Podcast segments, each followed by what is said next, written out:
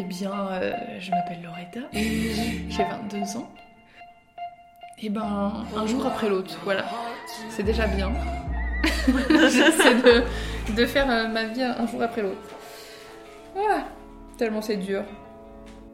Des fois, il y a des moments où c'est moins dur. Bienvenue à toutes et tous dans le huitième épisode du Bel Âge. Je suis particulièrement émue de vous partager ce moment vécu avec Loreda.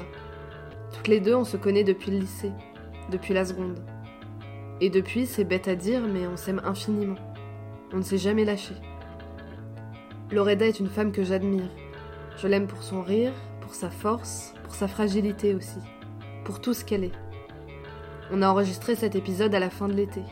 Elle est venue chez mes parents et on a commencé à parler, un peu comme d'habitude. Ou presque. Ce jour-là, j'ai senti chez elle une nécessité de parler du harcèlement scolaire, celui qu'elle a subi quand elle était au collège. Et puis elle parle de son rapport à l'amour qui a commencé dans la violence. Et puis elle parle de maternité aussi. Aujourd'hui, Loreda se raconte. Ses failles, ses douleurs sont dans cet épisode. Elle y évoque son passé mais aussi son futur. Une petite note avant que l'épisode ne commence. Loreda évoque ici des sujets difficiles. Elle parle notamment du suicide et des violences sexuelles qu'elle a subies. Si ces sujets sont difficiles pour vous, il vaut peut-être mieux mettre cet épisode de côté et y revenir un petit peu plus tard. Pour les autres, bonne écoute. Par exemple, est-ce que toi, tu savais ce que tu voulais faire euh, en terminale quand t'as demandé euh, les vœux Parcoursup ou je sais Pas du quoi Pas du tout. Je n'avais aucune idée. Mon papa qui a une qui a sa, propre entreprise, qui est patron et tout, je, voulais avoir euh, un rôle très important comme lui. Je voulais avoir comme lui euh, beaucoup d'argent, euh, un pouvoir monumental sur tout le monde. J'abuse, mais c'est l'idée. Je voulais, je voulais un poste important. Et puis, je me suis dit, bah, pourquoi pas faire du droit? Parce qu'il y a eu une avocate qui était venue au collège pour voilà, présenter le métier d'avocat. Je me suis dit, pourquoi pas Donc, euh, je savais pas quoi faire, alors du droit. Et euh, donc, ma m'avait dit, ce serait peut-être bien euh, que tu fasses un truc dans euh, l'infocom, donc information communication, de faire un DUT. J'adorais organiser tout et n'importe quoi. Voilà, toi-même tu sais, euh, quand je faisais des récaps sur Facebook euh, le, vendredi soir, que je disais le dimanche soir, prenez bien toutes vos affaires, euh, que je mettais le planning, enfin le, planning, le, menu de la semaine pour, pour toute la semaine. Et je me suis dit pourquoi pas. Mais du coup, à ce moment-là, ça a été un gros. un gros. J'avais peur de regretter. De prendre une voie et de me dire si ça se trouve, je vais regretter de ne pas avoir pris l'autre voie. Et donc j'en ai parlé avec ma mère et tout. euh, ce qui n'était pas du tout une bonne idée parce que mes parents voulaient me garder avec eux à cette époque-là et moi à cette époque-là je ne voulais pas. Tout ce que je voulais c'était me casser. Je voulais, me- enfin je, voyais tous mes, donc vous, tous, tous mes amis. euh, je savais qu'ils allaient partir dans d'autres villes et moi si je faisais du droit je savais que j'allais à, à, la- à Damigny, donc, euh, qui est euh, une ville à côté de, à côté de chez moi, donc euh, je n'allais pas avoir d'appartement, je n'allais pas avoir tout ça, tout ce que mes, tout ce que mes proches euh, allaient avoir. Et euh, moi j'avais pas très envie. Mais j'ai quand même fait. Ma mère m'a dit si jamais droit ça marche pas, tu pourras aller en DUT, mais du coup tu auras tenté le droit. J'ai tenté le droit, j'ai tenu 4 mois. Voilà. j'ai tenu 4 mois. C'était l'enfer, rester 3 heures assise sur une chaise à écouter à peine ce qui se passait. C'était très intéressant, mais, c'était trop scolaire, c'était pas pour moi, c'était. hum, c'était inhumain, c'était une approche très mécanique. J'aimais pas du tout. Je j'ai j'ai pas du tout aimé, et euh, donc je suis partie. Et en fait, pendant que j'étais euh, assise sur ma chaise pendant 3 heures, j'étais comme ça, tu sais, le, le genou qui, tremblait, j'ai- je pouvais plus tenir en place. Et je me suis dit, euh, il faut que j'aille faire de l'argent. Il faut que j'aille faire de l'argent, j'en ai marre. Et puis à cette même période, mon... un ami très proche est décédé, s'est suicidé. Et je me suis dit, euh, bah je me casse. J'en ai marre. J'ai pas envie de, de finir euh, comme lui. Parce que je pense que c'est ce qui m'attendait. Euh. Tout allait mal. À ce moment-là, donc j'étais avec, euh, quelqu'un avec qui j'étais depuis le lycée, depuis la première. Et cette personne, pour moi, après c'est peut-être pas son cas, mais pour moi, a très peu compris le fait que cette personne soit décédée et que ça m'a euh, complètement désingué. Ça m'a euh, ça m'a retourné le cerveau mais dans tous les sens quoi. Et donc euh, je suis partie du droit. J'ai fait de septembre à décembre et en janvier j'étais de retour au, au, travail que j'avais fait l'été passé. Je les ai rappelés, je leur ai dit j'arrête les études, est-ce que vous pouvez me prendre chez vous? Et donc euh, ça tombait très bien parce que j'avais une collègue qui partait en congé maternité et j'ai fait six mois chez eux jusqu'au mois de juin et j'ai fait quand même un contrat pour l'été, juillet, août. Et voilà, c'était euh, une des meilleures années de ma vie euh, parce que j'étais encore chez mes parents, j'avais pas de loyer à payer, j'avais aucune facture. mon salaire, c'était mon argent de poche, c'était incroyable. J'ai adoré cette année. J'ai fait plein de choses. J'ai hum, vu plein de garçons. Peut-être trop même. Mais je regrette pas. C'était vraiment trop bien cette, cette période. Enfin, j'avais de compte à rendre à personne. Je me faisais ma vie moi-même et j'étais trop contente parce que euh, j'étais en train de suivre le chemin de mon père, quoi j'étais en train de, faire euh, mon argent. J'avais, j'avais pas de compte à rendre à personne, voilà, encore une fois. Et euh, c'était trop bien.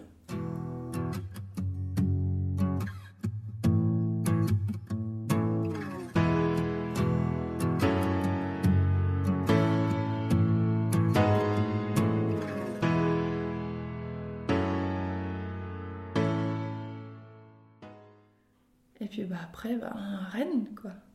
Euh, j'ai repris les études. Donc j'ai repris avec une licence information communication. Et je suis allée à Rennes. Et ça a été aussi euh, trois superbes années. Bon, j'ai étudié pendant le Covid. Le Covid, ces actualités. C'est arrivé au cours de la deuxième année. Et puis ben, cours à, cours à la maison, cours à distance. Et voilà. Et puis pendant ces ces trois années, j'ai rencontré euh, pour moi deux personnes qui maintenant me sont chères à mon cœur. J'ai une relation très particulière, surtout avec euh, Chloé, qu'on a eu dès le début. Dès le début, c'était euh, moi en fait. Cette fille, c'était moi, c'était mon calque. On allait trop vite là. On a on est passé des études sup, mais moi j'ai pas parlé du lycée là. Il faut qu'on parle du lycée. Il faut qu'on parle de comment on s'est rencontrés, comment j'ai rencontré Tété Théo, comment le rencontrer On peut faire une partie euh, sur le lycée. Hein. Ah mais bien sûr, parce que pour moi ça a été... Euh, enfin, je vous le dis pas euh, souvent, parce que c'est pas, c'est pas trop dans ma, dans ma nature, donc je me plains pas trop. Mais moi, vous m'avez sauvé la vie. Hein. Et puis Loreda m'a parlé de ses amitiés, de la nôtre, de celle vécue au lycée et qui continue encore. On s'est rencontrés à une période de sa vie qui était compliquée. Le collège a été très dur pour elle. Elle y a vécu beaucoup de violence. Je vous laisse l'écouter. Le collège, ça a été la, pire de, des périodes. Et en plus, je me suis fait la réflexion avant qu'on fasse le podcast. Je me suis dit, est-ce que c'est tout le collège qui a été une merde ou euh, seulement euh, l'année de, quatrième, où j'ai été euh, harcelée scolairement? Et même plus que scolairement, même dans mon cercle personnel, Enfin, ça allait plus loin que l'école. Euh, est-ce que c'est seulement cette année-là ou tout le collège? En fait, je me suis dit c'est tout le collège. C'est tout le collège parce que euh, j'ai euh, juste avant donc, le, harcèlement, j'avais connu une personne qui a été une saloperie avec moi. Mais elle, c'était une saloperie, une saloperie comme tu voudrais jamais en voir. Quoi. Elle était toxique à mort. La veille, ça pouvait aller très bien. Et le lendemain, euh, elle te parlait plus. Tu comprenais pas pourquoi, tu lui envoyais des messages, pourquoi tu me parles plus, et elle te répondait cherche. Cherche pourquoi. ben, je vais pas jouer aux devinettes. Déjà, j'aime pas ça. Et puis, euh, bah, tu me le dis, quoi. On en parle, on, en discute et on règle le problème. Non, fallait que je cherche. Et euh, je l'ai trop mal vécu. J'ai trop mal vécu. Après, il y a eu l'harcèlement, en quatrième. Et euh, j'ai envie de crever. Franchement, c'est, c'est le mot. J'ai, eu envie, mais de. Plusieurs fois, j'ai réfléchi à en finir. J'avais même écrit des lettres pour, euh, pour mes parents, pour mes cousines, pour mes frères et sœurs. Je leur avais écrit un truc. J'avais mis une lettre à ouvrir maintenant et une lettre à ouvrir plus tard. À ouvrir plus tard, genre quand, quand il plus grand, sais, en, âge de rentrer aux études. J'avais écrit un truc pour ma sœur quand elle allait rentrer au collège. J'avais écrit un. J'avais écrit bah, pour mon frère aussi quand il, allait rentrer au lycée. Je, leur avais expliqué euh, voilà, vous allez rentrer dans, de plus grandes écoles, faites attention à vous ne dévoilez pas trop vos sentiments, enfin, protégez-vous vraiment, faut, faut vous emmurer. C'est pas trop ce qu'il faut leur dire, tu vois, il faut, faut, faut rester ouvert euh, à toutes les personnes, tu vois. Enfin, moi je leur disais, barricadez-vous, quoi, ou vous allez souffrir. Alors que ce n'est pas la situation de tout le monde, tout le monde ne, souffre pas comme ça, c'est pas une, pas une fatalité, c'est pas une généralité. Mais j'avais tellement peur pour eux, si je les laisse tout seuls, il faut qu'ils sachent euh, quoi faire, quoi. Et puis, euh, bon, après, il y a eu la troisième, et la troisième, j'étais euh, qu'avec des hypocrites, mon Dieu, mais jamais vu ça. Je garde juste en souvenir euh, trois personnes. Il y avait Charlotte, Loane et Arthur. Mais Arthur est décédé. Et voilà ça se finit là. en fait, euh, tout ça, ça s'est terminé par. Euh, c'est quand euh, Arthur est décédé que le, truc collège, ça s'est terminé. Je veux même plus en entendre parler. collège, pour moi, c'est, c'est loin, c'est si loin. Jamais de ma vie je voudrais y retourner, jamais de ma vie je voudrais reparler à ces personnes, jamais de ma vie je voudrais revivre ce que j'ai vécu, jamais de ma vie je voudrais reprendre contact même avec elles. Parce que même après, on a, on, a gardé euh, contact. Mais j'étais toujours dans ce truc. Euh, enfin, j'aimais ces personnes, quoi. Mais réveille-toi, quoi. c'est... Elles, elles ne t'aiment pas. Ou alors elles font semblant, je sais pas, mais euh, elles te prennent pour une conne. Casse-toi, casse-toi. Et puis ça, je l'ai compris bien après. Et puis voilà. Puis je suis arrivée au lycée. Et je t'ai rencontré toi. Et j'ai rencontré Théo. Et Constance et Léonie, et Zoé, et Stéphanie, euh, et beaucoup, euh, beaucoup de personnes qui me sont très chères maintenant. Voilà, c'est toujours le cas. Le lycée pour moi, ça a été euh, franchement, ça a réparé tout ce que j'avais vécu avant, quoi. Tout, enfin pour moi, l'amitié c'était basé sur c'est de, la, peur, de l'appréhension, de, de pas savoir si tu, si tu allais dire un, truc qui allait froisser la personne, peut-être qu'après euh, elle te parlera plus. Tu sais, j'avais toujours cette peur parce que je l'avais déjà au collège avec des amis qui n'étaient pas des amis. Mais sais, je disais pas trop ce que je pensais parce que je me suis dit, euh, si je dis ce que je pense, peut-être elles vont mal le prendre et puis peut-être ils me parleront plus. Alors que ça marche pas comme ça. Pendant l'enregistrement de cet épisode, Loreda m'a confié beaucoup de choses. Des choses qu'elle ne m'avait jamais dites, ni à moi, ni à personne. Et puis elle m'a parlé plus précisément du harcèlement scolaire qu'elle a subi au collège. Parce qu'il y a des émotions, des situations qu'elle vit maintenant, qui découlent de ces mois d'harcèlement. Et puis, euh, je me dis, j'étais vachement comme ça, tu sais, quand j'étais harcelée au collège. Après, je me suis dit, c'est terminé, je, je m'ouvre plus à personne. Et pendant des mois, tous les mois qui ont suivi. J'étais harcelée en novembre.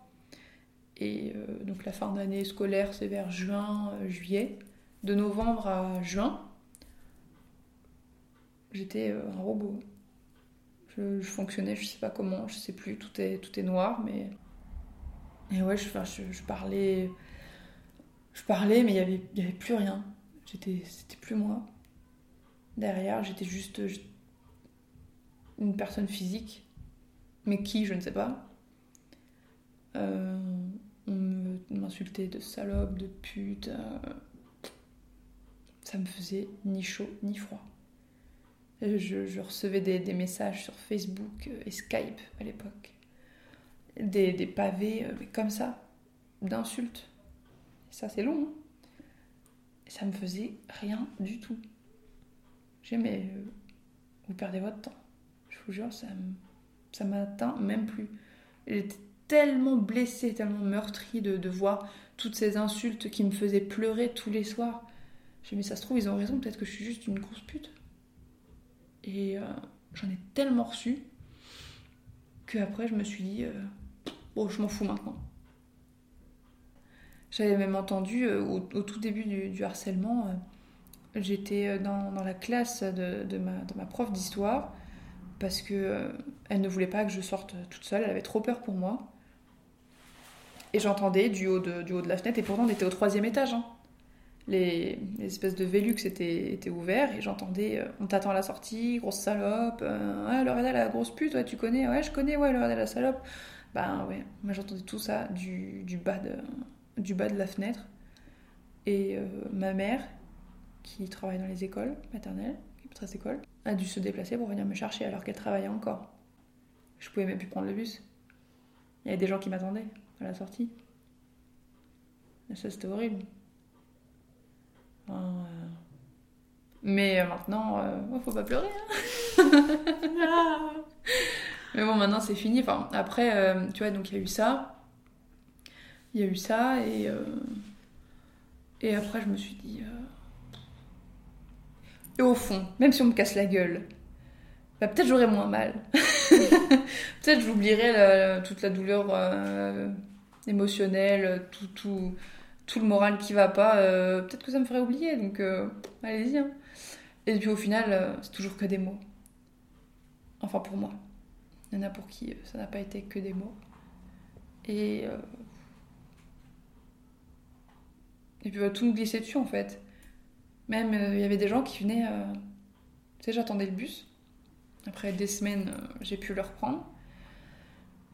Et j'attendais le bus. Il y avait des, des gens qui venaient me, me voir euh, par groupe de 3 ou 4 pour me dire Eh, c'est toi euh, la salope là euh. Tu veux quoi toi? Et puis je commençais à me battre. Les gens qui, qui venaient m'insulter, euh, ben, ben, on se battait. Puis je gagnais souvent.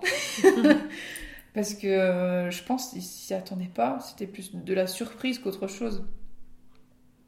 Et je pense qu'ils disaient, bah, elle va s'écraser si on l'insulte. Sauf que non, je m'écrasais pas. Au bout d'un moment, j'en avais tellement marre, je m'écrasais plus. Tu vois, quand, quand il m'est arrivé ça, euh, ça aurait pu arriver à n'importe quelle autre fille. Parce qu'on me dit, oui, moi je suis pas comme ça, oui, moi je suis pas comme ça. Soit sous le coup de la menace, on verra si t'es comme ça. Hein, juste, juste ça. Fais-toi menacer de, je vais te, je vais te, je vais te mettre par terre, je vais, je vais t'étrangler, je vais, je vais balancer des choses sales sur toi euh, euh, à tout le monde. euh. Fais-toi menacer d'abord, et puis tu reviendras après pour savoir si c'est pareil. Et tu vois, sincèrement, je pense pas que ce sera pareil. Donc t'as beau me dire, ah ouais, moi j'aurais pas fait ça, moi j'aurais pas fait ci, j'aurais pas fait ça. Ouais, bah t'as pas été à ma place. Alors ferme ta gueule. ouais. J'ai une, une fille comme ça euh, qui, euh, qui est venue euh, me parler sur, sur Facebook, me dire que c'était dégueulasse ce que j'avais fait, que j'étais une grosse salope d'avoir fait ça, je méritais que ce qui m'arrivait. et le lendemain, je suis allée la voir. Le lendemain, je l'attendais, je savais qu'elle avait cours à une certaine salle, donc j'attendais juste en face, tu sais, il y avait la porte, il y avait un couloir, j'attendais au bout du couloir. Je l'attendais, et puis bizarrement, m'a vu, elle a baissé les yeux. Je dis, bah alors, tu baisses les yeux devant une salope, tu devrais pas Pourtant, moi, la salope, c'est devant moi, euh, c'est moi qui devrais baisser les yeux. euh. Enfin, je comprends pas, pourquoi t'as peur Ben, euh, j'ai pas peur, hein. Ah ouais, t'as pas peur? Bah, redis-moi ce que tu m'as dit par message. Ah, mais c'est bon, euh, j'ai pas ton temps. Ah bah, tu vois, moi, j'ai tout le temps. Moi, j'ai tout le temps, puis tu vas le prendre avec moi. Et puis, si t'as pas le temps, bah, je vais, te mettre une, droite et puis, euh, et puis on va voir si, si t'as toujours le temps. Ah bah non, hein, euh, j'ai pas le temps. Ouais, t'as pas le temps. Bah, casse-toi. Donc, franchement, je sais pas s'il y a là des gens qui sont harcelés actuellement, mais euh, je vous jure que derrière un écran, on n'est pas pareil. Derrière un écran, on se sent tout puissant. Et quand t'as la personne en face de toi, c'est vraiment un autre bail. Les gens ne sont pas du tout pareils dans la vraie vie que derrière un écran. On ne sait jamais comment ils sont. Je vous jure, on sait, on sait pas comment la personne est. Faut vraiment l'avoir de... entre quatre yeux. Parce que derrière un écran, c'est pas pareil. Tu dis ce que tu veux sur le téléphone, sur l'ordinateur, devant, c'est un autre sujet. Si vous vous êtes reconnu dans ce que vient d'évoquer Loreda, il y a des numéros d'écoute à votre disposition. Si vous êtes victime de harcèlement scolaire, le 30-20 est le numéro d'écoute et de prise en charge pour les familles et les victimes. Et si vous avez des envies suicidaires, vous pouvez appeler la ligne nationale de prévention au suicide, le 31-14. C'est disponible 7 jours sur 7, 24 heures sur 24. Et puis, je vous encourage à en parler, à des personnes de confiance qui sauront vous écouter. C'est très facile à dire, je le sais, mais ne restez pas seul. Faites-vous du bien, parlez-en autour de vous, faites-vous aider, vous n'y êtes pour rien, vous n'avez pas à avoir honte de ce que vous subissez. Ce n'est pas de votre faute. C'est très important de se le dire. Et puis, pour continuer la conversation, Loreda m'a parlé de ses amours. Elle y évoque aussi les violences sexuelles qu'elle a subies par sa première relation. Aussi, en première, ma première histoire d'amour. Première vraie histoire d'amour pour moi. Et. euh, bah, bah ouais, bah ça a commencé en première et ça s'est fini. euh, première année où, j'étais à la fac de Rennes. Ça s'est très mal terminé. En soi, j'en garde des bons souvenirs. Parce que c'était. euh, C'était franchement quelque, chose à, vivre. Et puis, il est arrivé après. euh, pareil, putain. une grosse tôle, encore une fois. Je me suis pris que ça. euh, putain. Ça, c'était euh, le collège. Ça, ça a tiré les, merdes. Ben voilà. Après. euh, une certaine relation. Après. euh, des violences sexuelles. Et après une séquestration. Il est arrivé. Encore. enfin, je me suis dit. enfin, avant d'être dans, cette relation avec lui, je me suis dit, de toute façon, une relation amoureuse, c'est fait que de, que souffrance, que de. où tu es euh, obligé euh, de répondre aux besoins euh, physiques de ton partenaire, même si tu n'en as pas envie. Même si tu es malade. Et en fait, non. En fait, non. Enfin, tu sais, maintenant, il y a beaucoup le truc sur, les, sur, les, sur les réseaux sociaux que hum, c'est pas de, ta faute si euh, tu dis non à ton mec parce que ce soir, t'as pas envie. C'est pas de ta faute si euh, tu dis euh, que t'es fatigué. c'est pas de ta faute si t'as tes règles. C'est pas de ta faute si, si juste t'as pas envie, en fait. Parce que hum, même moi, avant, je le pensais. Je dis, bah voilà, si je fais rien, c'est que je l'aime pas. Alors que c'est pas vrai. C'est pas, c'est pas du tout ça, quoi. C'est pas du tout ça. Et. hum, Bon, bref, après ça s'est terminé et c'est pas plus mal parce que franchement, il y a des trucs. euh, On ne pouvait pas construire quelque chose de sain sur ça, c'était pas possible. Bah, comme euh, tu le sais, euh, pas mal de, de violences sexuelles. Il me gardait chez lui des heures durant. Il y a une fois où j'ai même pas eu le droit de sortir de la chambre, j'ai même pas vu le- la lumière du jour. euh, je sais plus combien de temps ça a duré. Un ou deux jours, trois, je sais plus. Et euh, je sortais pas de la chambre, je pouvais juste sortir pour euh, aller aux toilettes. Et sinon, il m'apportait à manger dans la chambre, on restait dans la chambre à regarder des films, à pas se laver et bah, à faire ce que je devais faire en tant que copine. je trouvais ça dégueulasse. Dégueulasse euh, dans le sens physique, tu vois. Parce que bah, du coup, on se lavait pas. Et moi, ça me dégoûtait.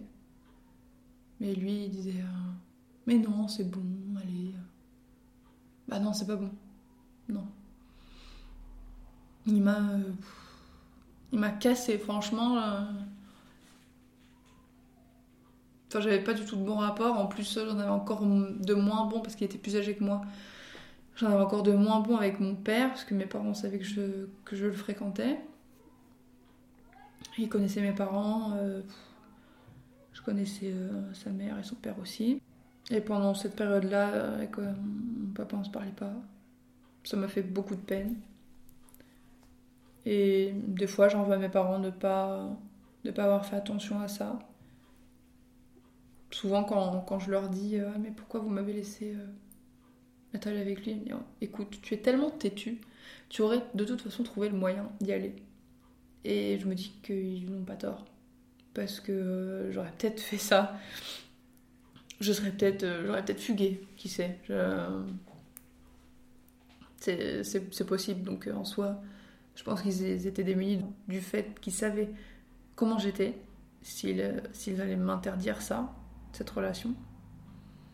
Donc euh, y en a juste attendu que le temps passe et que tu t'en rendes compte par toi-même que c'était qu'un gros connard. Et voilà. Mais euh, je trouve ça quand même euh, pas inconscient, mais euh, j'avais 15 ans. Laisser sa fille de 15-16 ans aller avec un mec de 20 ans, 21 ans. Tu sais pas ce qui lui arrive. hein. Quand je suis partie et que je ne l'ai jamais revu, je lui ai mis un coup de poil dans l'arcade sourcilière. Euh, quand je suis partie, sans rappeler encore. Et j'avais demandé à mes parents de venir me chercher. Et je ne l'ai jamais revu. Entre mon premier amour et mon premier euh, et mon dernier, pour moi, ce qui est mon dernier, euh, j'ai eu des, relations d'un soir, euh, d'une semaine. euh, et à chaque fois, ça se finissait pas bien. Donc je me suis dit, ça se trouve, c'est peut-être moi le problème. J'ai commencé une thérapie. Et puis une deuxième, et puis euh, une troisième. et puis bon, le problème est réglé en partie. J'ai l'impression des fois que, mes démons reviennent, mais, mais on fait avec. Et puis, ouais, j'ai rencontré donc mon, mon copain actuel. J'avais 19 ans. Je vais avoir 20 ans bientôt. J'aime bien dire que j'avais 19 ans, comme ça, ça fait. j'ai- rencontré mon, mon mec très jeune, euh, tout ça, je pourrais dire à nos enfants, vous savez, maman, elle rencontré papa à 19 ans. Et puis, euh, ouais, euh, ça fait maintenant deux ans et demi. Ça n'a pas toujours été facile, hein, parce que depuis tout ça, je fais énormément de crises de colère, je fais de l'anxiété, j'ai des terreurs nocturnes. C'est vraiment la joie. Vraiment, ma, ma vie, c'est. Waouh, ça donne envie. hein. Euh, ouais. Surtout les, les, les crises de colère, parce que vraiment, on dirait une enfant de 5 ans, quoi. Et euh, ma thérapeute me disait. Et ça, c'est parce que dans votre enfance, on vous a pas assez consolé, on vous a pas assez pris dans les bras, on vous a trop dit euh, Mais arrête tes cinémas, euh, c'est n'importe quoi ce que tu fais. Et en soi, c'est vrai. Parce que c'était toujours ça quand, quand quelque chose n'allait pas quand j'étais petite et que je commençais à pleurer. Non, tu ne pleures pas, t'as pas le droit de pleurer, c'est que des bêtises. Oh, quel traumatisme pour un, pour un gamin de, de ne pas pouvoir pleurer juste. Et de pas être pris dans les bras à ce moment-là, quoi, c'est horrible.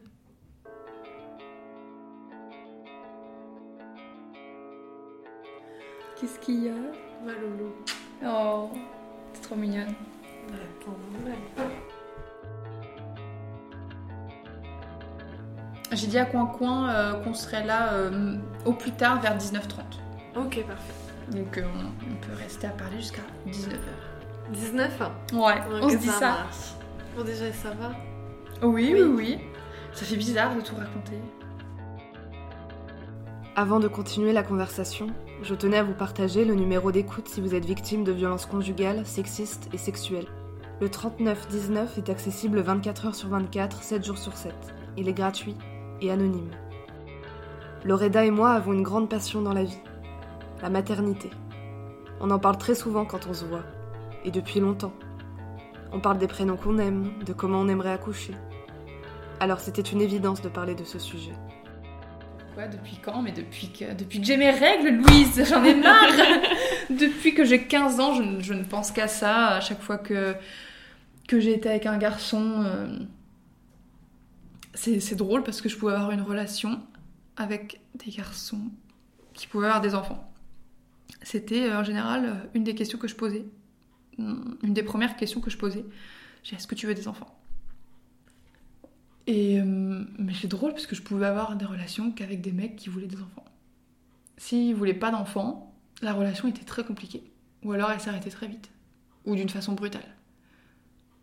C'est drôle, non Mais ouais, les, enfants, depuis que, depuis que j'ai 15 ans, même souvent, ma maman me disait je pense que tu, tu me voyais tellement. Euh, enfin, tu prenais tellement exemple que euh, j'avais énormément de, poupées, de, bébés. Et euh, elle me disait c'était trop marrant parce que tu les mettais à ton sein. Comme je faisais pour ton frère et ta sœur. Je, je voyais ma maman allaiter mon frère et ma sœur. Et je mettais, je mettais mes, mes bébés à, à, mes, à mon torse, parce que j'avais pas de sein évidemment, j'avais 6 ans. Et ma maman me disait Mais qu'est-ce que tu fais, Loreda? Bah, je donne à manger au bébé. C'était trop marrant. Euh, elle me disait, c'était trop mignon, parce que tu me voyais était ton frère et ta sœur, tu faisais pareil que moi. Et euh, c'était drôle, parce que tu, tu, savais ce que tu faisais. Et quand on te demandait euh, pourquoi tu les mets à ton sein, tu savais que c'était pour donner à manger, tu vois. T'étais très précoce sur, sur ça. Et souvent, je dis, je dis à mes proches, à ma famille, oh, que je veux des enfants, tout ça, que j'en aurai le, plus tôt possible. J'ai déjà briefé mon mec que je veux des, je veux des enfants euh, limite demain. non, j'exagère, je sais que, que lui c'est niette. Mais, enfin, pas tout de suite du moins. Ma belle-mère aussi ne voudrait pas. Si je lui dis, oh, ferait une syncope. Mon Dieu, ma mère aussi. Ma mère aussi, mais, euh, mais j'ai déjà les prénoms. Euh, j'ai déjà tout prévu. le budget, tout. Tout est déjà fait dans ma tête. Hein. J'ai trop envie.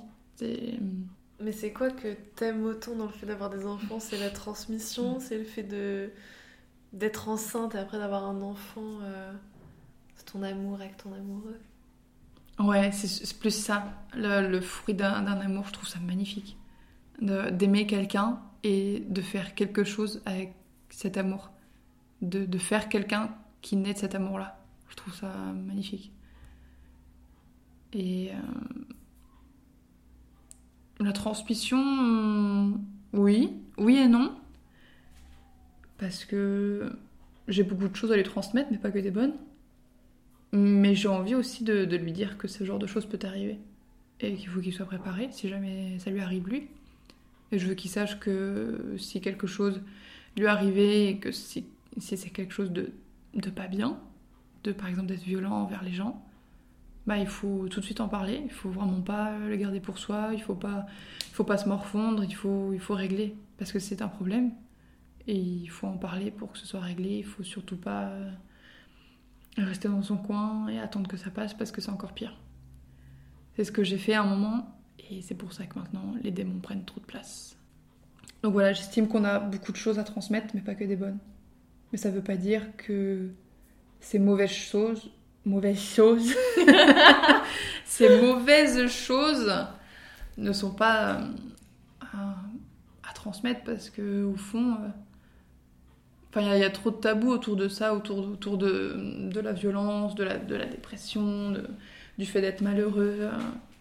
ça t'arrivera un jour d'être malheureux. on ne sait pas trop pourquoi, peut-être à cause d'une histoire d'amour ou de de quelque chose que tes parents auront fait que ça, te saoulera. Et il faut, il faut énormément en parler.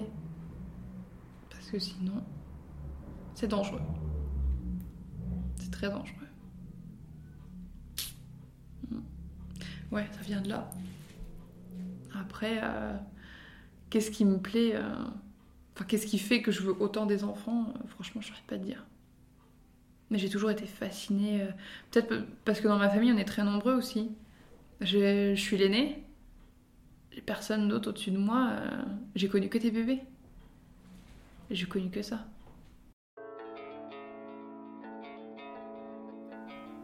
Et puis j'ai demandé à Loreda si, aujourd'hui, elle était heureuse. J'ai tout pour l'être, mais à chaque fois, il y a un, point noir dans le tableau qui me dit que je le suis pas. Enfin, à cause du- justement de, ce point noir, euh, du fait de, mes crises, tout ça. Et euh, puis en ce moment, c'est pas mal difficile parce que j'ai un travail un peu, euh, un peu éreintant. Je travaille en boulangerie, du coup, je, me lève très tôt. les journées sont assez longues. Ce qui est de ma vie professionnelle, je, ne sais pas euh, ce qui en deviendra. Parce que du coup, après cette licence information communication, je voulais faire un master en édition, mais je n'ai pas été prise. Enfin, je suis toujours sur liste d'attente, mais un bélier n'aime pas attendre. Donc, je déteste attendre. Donc, j'ai trouvé autre chose. J'ai trouvé autre chose. Donc, euh, je fais un bachelor cette année en ligne. Mais est-ce que je suis heureuse? Oui, je pense. En tout cas, je suis contente. En ce moment, ça va. Après, euh, j'ai beaucoup de mal avec le mot heureuse. Souvent, je, je le dis jamais. Je le dis euh, que très rarement. Je serai heureuse quand j'aurai des enfants. Louise. Je serai heureuse quand euh, je serai enceinte et quand j'aurai un bébé. Avoir, des, avoir des enfants. Ouais. Mais oui, j'ai j'ai beaucoup de mal avec le mot heureuse. Je, je le dis pas souvent. J'ai pas l'impression de l'être alors que euh, j'ai tout pour l'être. Et pour terminer chaque épisode, je pose deux questions à mon invité. La première, c'est le film, la chanson, l'artiste, la peinture, etc., qui l'a aidé à se construire. On a toutes et tous une œuvre qui nous a marqués, aidés, accompagnés. Et ma seconde question, c'est la recommandation culturelle de mon invité. Ça peut être n'importe quoi, un projet, un spectacle de danse, une pièce, un livre, un film, etc., fait par un ou une jeune ou qui traite de la jeunesse. Alors maintenant, je te fais mes recommandations. Euh, J'aimerais d'abord te recommander un livre, comme on a beaucoup évoqué le sujet des enfants. Euh, J'ai le livre qui s'appelle Au cœur des émotions de l'enfant d'Isabelle Filiosa. Et le sous-titre, c'est euh, c'est quelque chose comme ça, c'est réagir aux pleurs et aux paniques de l'enfant. Et ayant été une petite fille euh, qui pleurait énormément, qui avait énormément d'angoisse, euh, etc., je me suis dit, euh, si jamais j'ai un enfant qui est comme moi, ça va être la panique, quoi. Même pour moi, je me dis, mais moi, ayant énormément pleuré, je me dis, comment je vais faire pour consoler un enfant qui, va pleurer, qui va peut-être avoir les mêmes ressentis que moi? Moi, je me sentais inconsolable à l'époque. Alors, je me suis dit, pour un, enfant, comment, ça va être?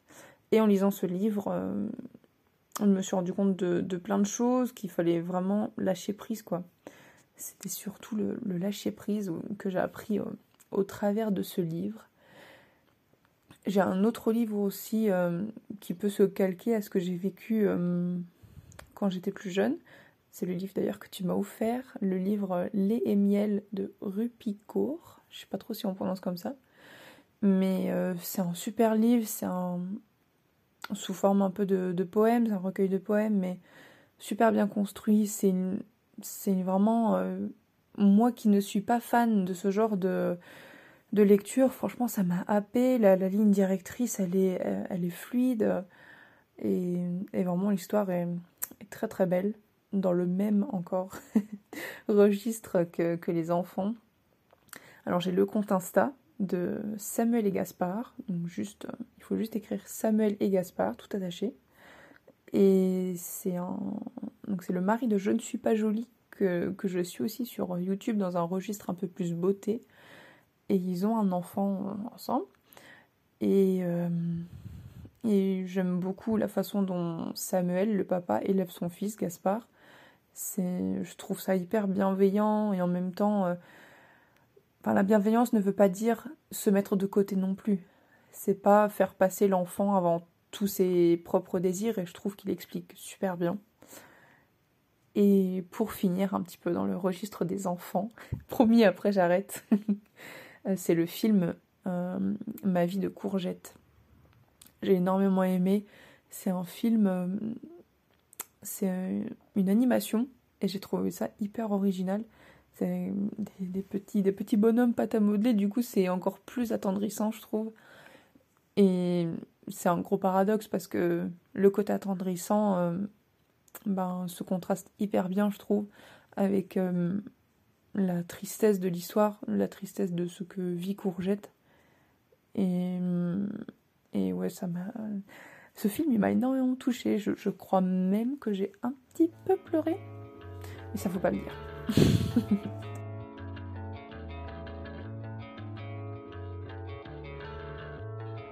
Je suis très émue que vous ayez écouté l'histoire de Loreda. C'est sans doute l'épisode que j'ai eu le plus de mal à monter. Parce que je sais à quel point son passé a été dur, parce que je nous revois en parler quand on était au lycée. Je me rappelle exactement du moment où elle nous a parlé du harcèlement, de ce qu'elle avait ressenti à ce moment-là. On était dans un resto chinois, à quelques mètres de notre lycée, c'était un midi, et je me rappelle de mes larmes qui coulaient pendant que Loreda nous racontait son histoire. Combien nous, ses amis, avons été présentes à ce moment-là. Je me rappelle de nos mains emmêlées, comme pour se dire qu'on sera toujours là. Parce que je me rends aussi compte en montant cet épisode que l'on a grandi, que nous ne sommes plus les jeunes filles de 15 ans mais des femmes qui ont la vingtaine.